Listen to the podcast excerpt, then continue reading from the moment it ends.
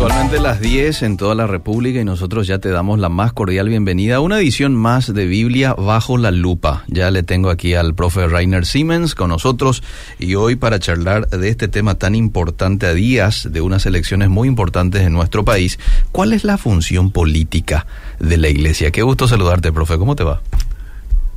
A mí me va muy bien. ¿Cómo te va a vos, Eliseo? Bien. Porque recién ya estábamos discutiendo el tema y ya se calentaban los ánimos acá en cabina. sí, sí, sí, sí, sí. Pero está bien. está, este, el, el debate sano. Intercambiamos opiniones. Opiniones no siempre vamos a estar de acuerdo. No tampoco, siempre vamos a estar de acuerdo. Eso es así. Siempre es importante nomás respetar y eh, respetar la posición del otro, digo, y, saber escuchar, no este, tener un espíritu en donde lo que yo digo es lo correcto, ¿verdad? Sino que escuchar el planteamiento de otras personas también y ver la forma de congeniar, ¿no? Hoy estoy seguro, este, con relación a lo que vamos a charlar, probablemente alguien no esté de acuerdo también con quizás la posición suya o la mía, en algún momento si me toca mencionar algo también. Eh, pero bueno, hay diversidad en el, en el, en el, en el mundo y, y en, el, en el ambiente cristiano también y tenemos que aprender a poder en medio de esa diversidad llevarnos bien. ¿no? ¿Se puede? Se puede. ¿Cuál es la función política de la iglesia? Mm. Cristianos y política. Eh, Este tema, yo di una, una ponencia en el CEMTA la semana pasada, el Sí. miércoles a la noche. Entonces, eh, lo que yo voy a presentar hoy es básicamente un resumen de eso. Ajá. La, la gente que, que le, a la gente que le gustaría ver la charla entera se puede ir al YouTube del CEMTA Ujú. el miércoles pasado y ahí va a encontrar eh, la charla. Escuché buenos comentarios en materia de repercusión de lo que fue esa charla, ¿eh? Así que... Sí, eh, y sí, eh, tuvimos una muy buena repercusión, ya tiene 1500 reproducciones, obviamente para muchos canales no es mucho, pero para nosotros es mucho. Ajá. Eh, también estuvieron unas 80 personas ahí presentes, Qué bueno. Eh, online constantemente entre 80 y 190 que permanentemente vieron. Eh, para nosotros esos son buenos números, para otra gente obviamente esos no, no son tan buenos números. Eh, bueno, un tema aparte. Lo que yo enfaticé en esa charla, Sí. y voy a ya nomás meter, sacar la bomba al inicio, Vamos. la iglesia no es de izquierda ni de derecha. Mm. Y yo creo que en estas elecciones que se acercan, eh, creyentes con buena conciencia pueden votar tanto la derecha como la izquierda. Entonces, eh, yo creo que una persona puede tener muy buenas razones Mm. para en, en, en nuestros, en, nuestros, en nuestras latitudes, en Paraguay, para votar la lista 1. Y yo creo que creyentes pueden tener muy buenas razones para votar la concertación nacional. Eh, eso yo lo sigo afirmando eh, y eso quizás eh, quisiera también defender esa postura en, en lo que yo voy a eh, mencionar hoy. Mm, mm. Eh, La gente obviamente puede enviar sus... Sus, sus preguntas, sus comentarios al 0972-201-400 y también estamos en Facebook, ¿sí? Estamos en Facebook, así que eso va a quedar allí para de pronto alguien que no puede escuchar íntegramente el bloque hoy, lo puede volver a escuchar allí. Bueno, entonces la iglesia no es ni de derecha ni de izquierda y tranquilamente para usted tiene la opción de eh, votar o por la derecha o por la izquierda. No tranquilamente, con mucho esfuerzo de pensamiento. Mm. Y valga también aclarar que ninguna de esas opciones, ambos lados tienen sus grandes vicios. Mm. Eh, caen ante el consejo de Dios, ante a- ambos lados. Ajá. Entonces, cada, cada votante, especialmente votante paraguayo, tiene que decidir cuál de las opciones según los criterios éticos bíblicos y según los criterios lo que necesita el país ahora es la mejor opción para el país. Ujú. Pero indudablemente cada lado tiene sus vicios. Ujú. Existen muy buenos argumentos para votar Mm. la lista 1 y existen muy buenos argumentos para votar eh, la concertación nacional. Pero antes de seguir en eso, quisiera aclarar algunos términos. Sí. ¿Qué es política para mí? La política tiene que ver con la organización del Estado. Es decir, la formación del Estado y que el Estado en- implemente políticas para todos, Mm. que, que formen, que organicen nuestra vida pública. Es muy importante tener ese concepto de política, porque hoy en día hablamos de muchos, de muchas políticas. Hablamos de política empres- empresarial, hasta hablamos de política eclesial. Sí. En ciertos contextos, mencionar el tema de la política eh, en, en, es- en- conjunto, en referencia a esos temas, está bien. Mm. Pero cuando hablamos del poder político, propiamente dicho, no lo debemos confundir con la política eclesial o la política empresarial o, u otras políticas que hay. Cuando hablo de política, y acá le cito a un polito- politólogo, el poder político es distintivo porque el gobierno es el único centro de poder, de poder que potencialmente y realmente controla y establece guías para todos los demás centros de poder que caen en su influencia. Ujú. Entonces, la familia, Sí. la iglesia, eh, la, la economía, las empresas, las ONGs, todos son centros de poder. Pero únicamente la política es el centro de poder que tiene suficiente poder, valga la redundancia, para implementar regulaciones que afecten a los demás. Entonces, en ese sentido, quiero hablar eh, de política. Entonces, nuestra pregunta es cómo la iglesia se relaciona con este poder político. Y en la historia de la iglesia existieron dos extremos de cómo eso puede suceder. El primer extremo es iglesia y política nada tienen que ver el uno con el otro. Eh, la política es sucia y la iglesia tiene una misión espiritual. Es decir, nosotros predicamos el Evangelio, hacemos misiones, hacemos consejería con gente, tratamos de sanar a la familia y a los alcohólicos y hasta ahí va. Ahí termina el mandato de la iglesia. Y yo ciertamente entiendo cuando la gente dice esto. Mm. La gente dice esto porque realmente en, en- en- especialmente en Paraguay nuestra política es bastante corrupta. Ent- Entonces entiendo cuando la gente lo rechace diciendo que eh, la política es sucia. Yo creo que eh, aunque entienda esta posición, Mm. yo creo que eh, falta mucho. Por una razón, yo creo que nuestra iglesia ne- urgentemente necesita una ética política. Mm. ¿Por qué diga, digo que nuestra iglesia necesita una ética política? Para que nuestra iglesia no sea politizada. Mm. ¿Qué pasó? Por muchas décadas los evangélicos fueron, estuvieron callados en nuestros ambientes políticos. Por muchas décadas también tuvimos las dictaduras en América Latina. Eso fue cambiando en los años 80 y 90, con la caída de las dictaduras en nuestras esferas. eh, también los evangélicos se, se hicieron políticamente activos, pero mayormente se asociaron con partidos de derecha. Y de repente las ideas de estos partidos de derecha se convirtieron en teologías de la iglesia. Entonces la iglesia fue politizada. Mm. ¿A qué me refiero? Temas como el libre mercado, el capitalismo, el nacionalismo, el rechazo de temas ecológicos, de repente se convirtieron en posiciones cristianas. Es decir, por la falta de una ética política coherente, la iglesia fue politizada por temas que generalmente se asocian con la derecha. Entonces, necesitamos una ética política. Segundo, yo creo que la política o el interés en lo político en- tiene que ver con el amor al prójimo. Mm. Es decir, yo no puedo decir que amo a mi vecino y no me importa que él no tenga acceso a agua, a luz, que sus hijos no tengan un acceso a, a una buena formación eh, intelectual en la educación. Ujú. Es decir, todo esto yo no puedo resolver. Mm. Son todos temas que se resuelven o únicamente el poder político puede resolver. Entonces, si yo quiero que mi vecino, que la mayoría de los paraguayos viven, vivan una vida digna, tengo que mostrar un interés en lo político, tengo que meterme en la política, si queremos eh, hablar algo más eh, mal y pronto, digamos.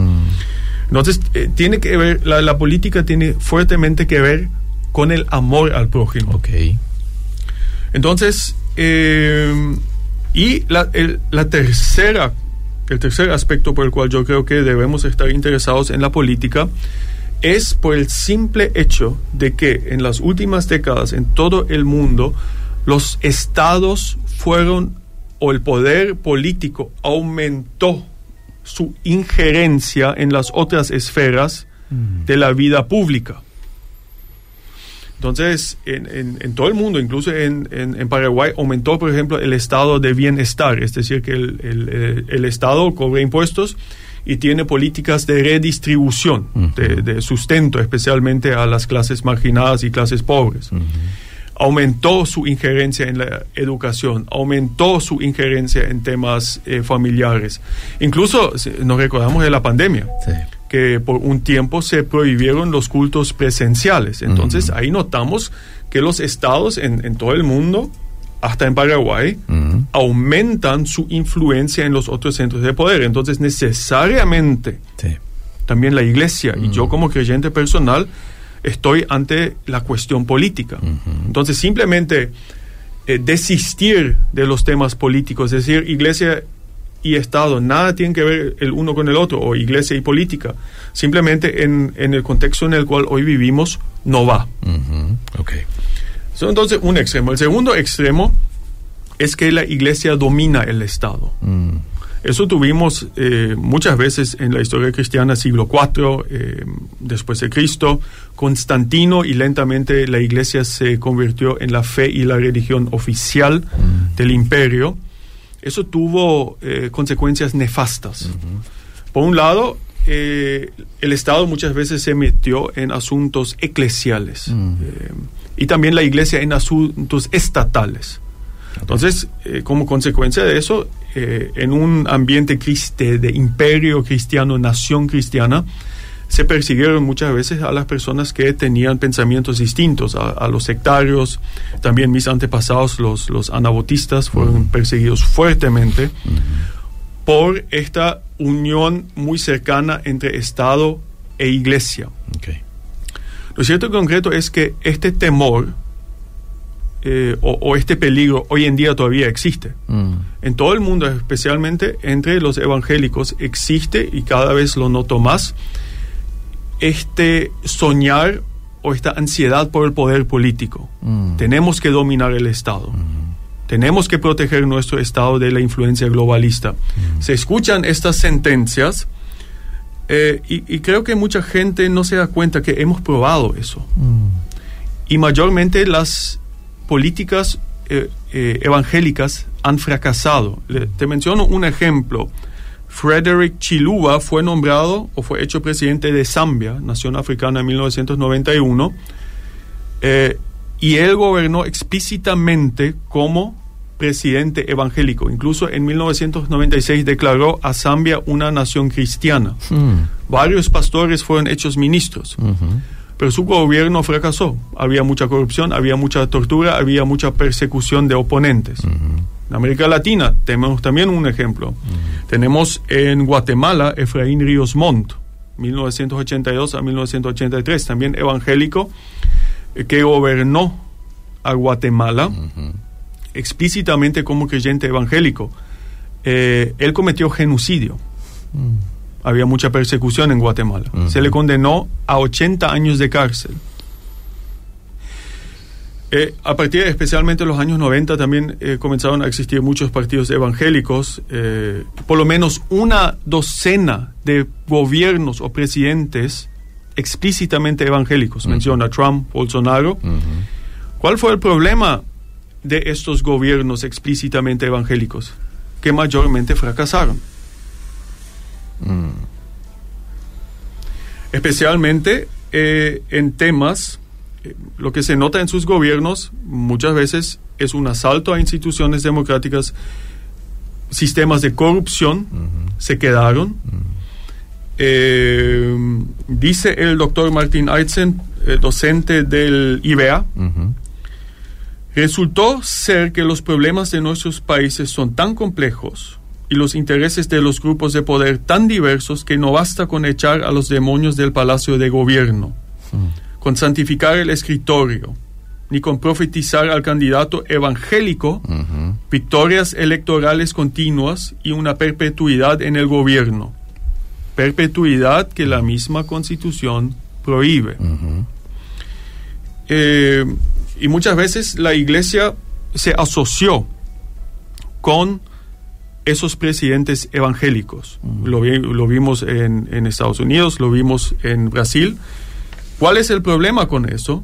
Que la iglesia muchas veces pe- perdió su voz profética y moral. Porque una vez si te asocias demasiado con el poder político, te gusta estar frente a las cámaras imponiendo las manos en oración al hombre más poderoso de tu nación. Mm. Te gusta esta cercanía con el poder. Pero cuando ves que esos gobiernos también fallan, Mm. cuando hay corrupción, entonces no levantas tu voz profética y moral para criticar. Entonces, nuevamente, la cercanía entre el poder político y la iglesia Mm.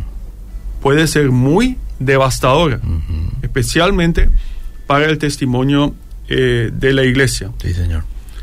Porque yo creo que la política evangélica en muchas ocasiones ha fallado. Yo creo que en muchas ocasiones ha fallado porque se limitó Mm. a temas pro vida y pro matrimonio. Todo creyente sincero debería estar en contra del aborto Mm. y debería ser pro familia en el sentido de fundamentar una familia donde el matrimonio, la alianza de por vida entre un hombre y, el- y una mujer es el núcleo. Y digo un hombre y una mujer, no un hombre y un Y hombre. un hombre. Mm. Pero eso no puede ser todo. Mm.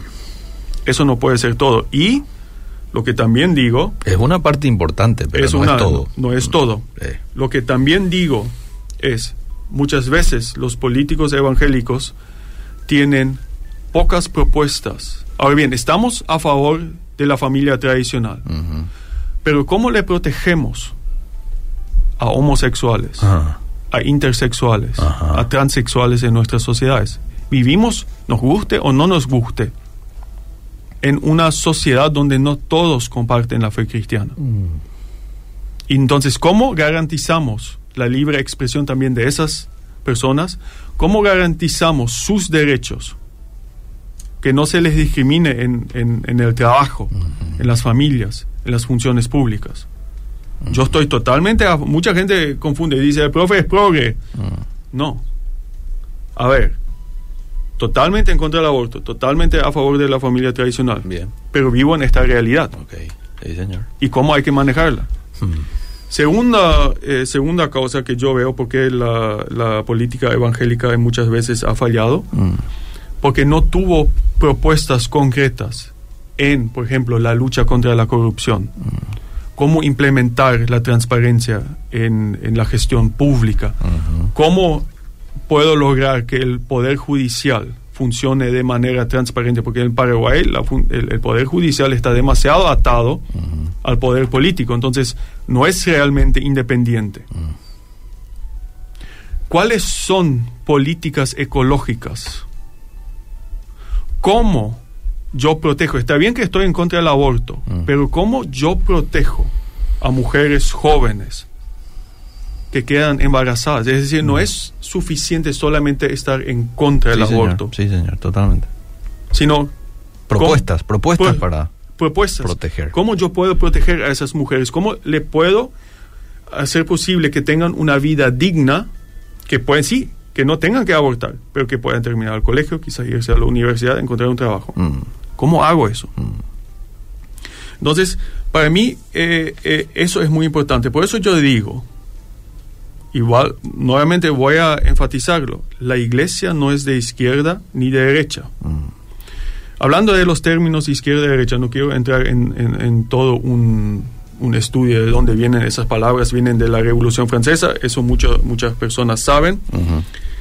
Eh, y realmente de repente no son palabras muy, digamos, e- exactas y precisas que nos ayuden a definir una posición política. Por ejemplo, hoy una persona puede estar a favor de temas socialistas en lo económico, es decir, impuestos más altos para los ricos, eh, política de redistribución, pero por ejemplo estar en contra del aborto, en contra, de- en contra del matrimonio homosexual y ya se le tilda de derechista. Mm. Es decir, clásicamente la izquierda tenía ciertos temas económicos, sindicatos, redistribución de riqueza. Pero hoy en día ya se asocia también con temas culturales.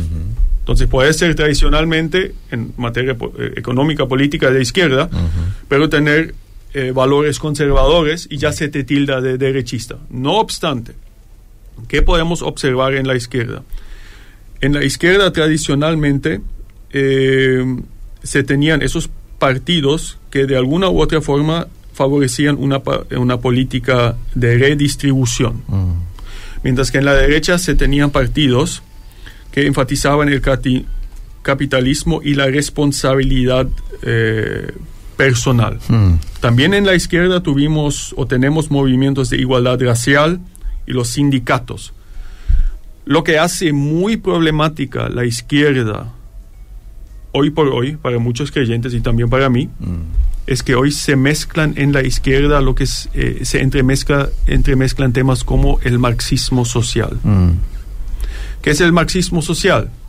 Marxismo social trata de encontrar nuevas minorías oprimidas. Mm. Y hoy en día, ¿cuáles son esas nuevas minorías oprimidas? Anteriormente fueron, fue la clase obrera. Mm.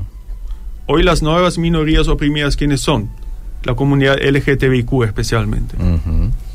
Entonces, muchas veces, incluso si económicamente estoy quizás a favor de lo que un partido de izquierda diga, mm. es, ese izquierdismo se mete con el izquierdismo cultural. Y eso me causa muchos problemas y le causa muchos problemas a muchos creyentes. Mm. No obstante, yo, yo creo que se puede aprender, la iglesia puede encontrar muchos valores cristianos en la izquierda, por los cuales quizás también podamos votar la izquierda. Por ejemplo, eh, la preocupación por las desigualdades económicas, sociales, raciales. La iglesia también puede encontrar muchos derechos, valores cristianos en la derecha. Responsabilidad personal, eh, responsabilidad individual, la necesidad de preservar valores tradicionales como el país, la familia, la nación. Entonces, nuevamente enfatizo, no es de derecha o izquierda de la iglesia, porque en ambos lados encontramos valores que como creyentes podemos apoyar y encontramos valores que podemos rechazar. No sé si hay preguntas. Muchísimas preguntas ahí. Bueno, voy a terminar una vez por acá, ya, ya dije mucho. No quería interrumpirle nomás, pero... No, no, vamos a leer algunas preguntas y... Bueno. Eh, bueno, la iglesia no es ni de derecha ni de izquierda. Ahora, ¿le parece a usted de que la iglesia se va a llevar bien con la izquierda cuando ellos están a favor de algunas cuestiones que bíblicamente para nosotros este, no tienen, no tienen entrada, ¿no? Como lo que tiene que ver, y usted ya lo ha mencionado, eh, el matrimonio igualitario, la legalización de tantas cosas ¿no? que hoy vemos. ¿Le parece, eh, ¿Le parece que usted que la iglesia se va a llevar bien con una forma de pensamiento como la izquierda? Porque si hablamos de corrupción, corrupción hay hace años en la política, ¿verdad? Y no solamente en la derecha, corrupción también hay en la izquierda, ¿verdad? Y muchos hoy dicen, no, yo, yo no voy a votar más por tal partido porque vamos a continuar con este ambiente de corrupción. Y la pregunta es, ¿y será que no va a haber corrupción? con el otro partido que podría ganar también, ¿verdad? Son planteamientos que de pronto uno debe de hacerse, porque podría haber, podría haber corrupción por un lado, ganando el otro partido, y no solamente el tema de corrupción a nivel económico y demás, sino también en lo que hace a la moral. Bueno, eh, yo tengo ciertos problemas con ese planteamiento. Eh, la, gran pregunta es por qué hace siete décadas la iglesia se puede llevar bien con el partido que está. Porque moralmente es degenerado. Porque ese partido que ahora mismo está mm. eh, fue el que generó el sistema de corrupción que hoy tenemos. Si somos pro vida, pro familia, hay muchas razones por sacarle este partido al poder. Porque es el que más daña la vida y la familia con sus políticas de corrupción, que no permite, primeramente en el sector de salud, cuánta gente fallece porque este partido, moralmente degenerado, después de siete décadas, no logra generar un sistema de salud que le provea salud a los paraguayos. ¿Cuántas familias ha destruido? Porque no hay porque muchos padres paraguayos no tienen un salario digno mm. para mantener a sus familias. Mm. Entonces mi gran pregunta es, ¿cómo la iglesia pudo ignorar esto por si- esta inmoralidad por siete décadas? Mm. Esa es mi gran cuestión. Eh, si la izquierda va a ser la solución, hay que ver. Yo creo que la alternancia, por lo menos temporalmente, la alternancia es buena, por lo menos en parte, para evitar que sistemas de clientelismo se implanten de una manera tan profunda como pasó ahora por siete décadas.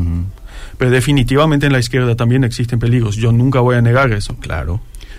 Lo que a mí me cuesta, y eso es mi gran pelea con los pro vida y pro familia, que demasiado se limitan algunos valores. Es decir, tenemos una manifestación cuando encontramos eh, una imagen homosexual en nuestros libros de educación.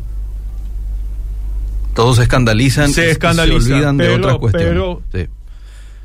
No, no hacemos la misma manifestación cuando hay temas de corrupción. Con otras injusticias, ¿sí? ¿Cierto? Eh, a- a eso me voy. Bien.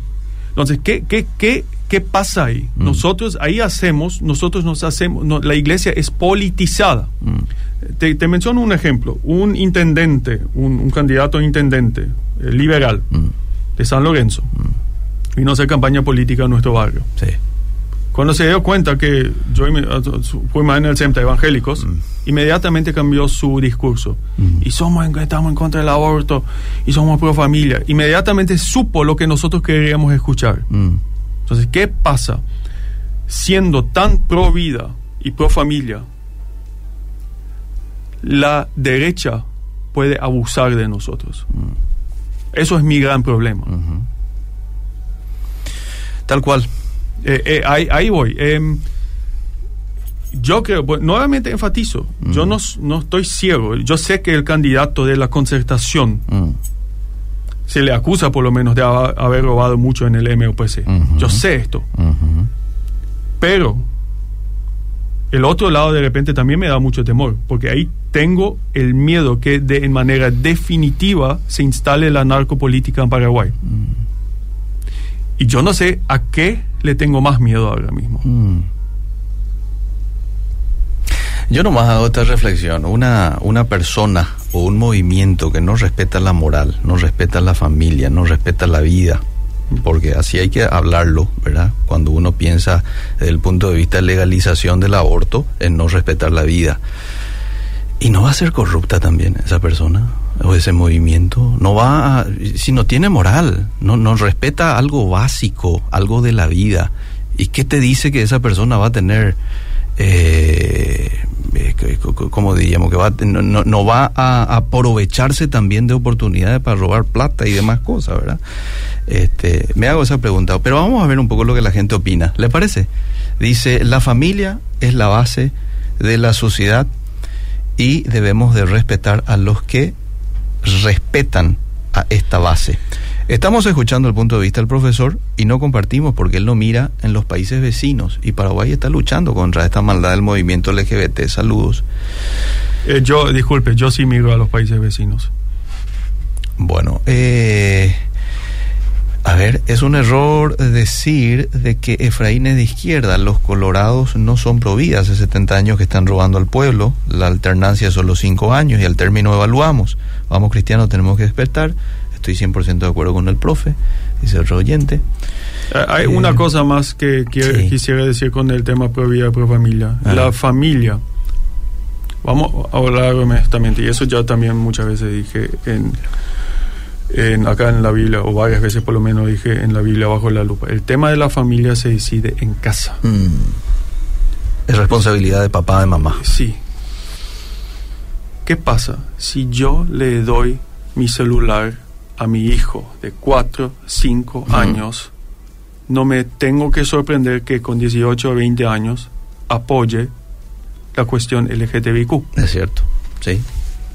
Y si yo veo, mira, yo hace muchos años que me voy de caminata en la ciclovía de San Lorenzo. Mm. Hace 10, 12 años cuando volví a Alemania, tranquilo, no pasaba nada. Mm. Hoy en día está lleno de parejas eh, lesbianas y homosexuales. Mm. ¿A qué se debe este cambio? que nos vienen a imponer una agenda 2030 acá, nada que ver. Nada que ver. Eso tiene que ver con el simple hecho de que esta gente ya fue influenciada por una cultura mediática que favorece esto. Sí. Eh, y, y, y, eh, ahí me ha- y ¿Cuál es la gran tarea de la iglesia en este contexto? Formar la familia, formar la familia, hacer discípulos.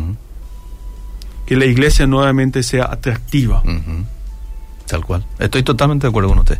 Totalmente de acuerdo con usted, pero tengamos en cuenta también que hay una agenda. Vamos, tenemos- eso tenemos que discutir en Hay otra una ocasión. agenda, sí. Tenemos que discutir en otra ¿Qué ocasión. opina eh, sobre el gobierno de Bukele como cristiano en El Salvador? Pregunto, porque él dijo que un gobierno cristiano no siempre es garantía. Bueno, el gobierno de Bukele, eh, por lo menos aparentemente, tiene políticas también bastante autoritarias. Es decir, no, yo no sé si no, eh, al final también vamos a lamentarnos con él. A ver qué más. Eh, a lo que dice el profe Reiner, es muy diferente que se promulguen leyes con un gobierno con tendencia comunista. Y la persecución de la iglesia en ese tipo de gobierno es innegable. Hay que ver un poco a los costados. Y cita a Estados Unidos, México, Chile, Colombia, Argentina, Brasil. La alternancia no existe para ellos. Una vez que se instalen ya es muy difícil sacarlos porque van a ejercer dictaduras. Bueno, no estoy de acuerdo con eso, pero hay ejemplos de ambos lados, tanto de derecha como de izquierda. ¿Por qué no estás de acuerdo con este oyente, profe? Porque ¿quién es lo que se instaló en América Latina? Fue gobiernos de derecha que no permitieron alternancia. Después tuvimos algunos gobiernos de izquierda, especialmente en Venezuela, Nicaragua y Cuba, que también buscaron.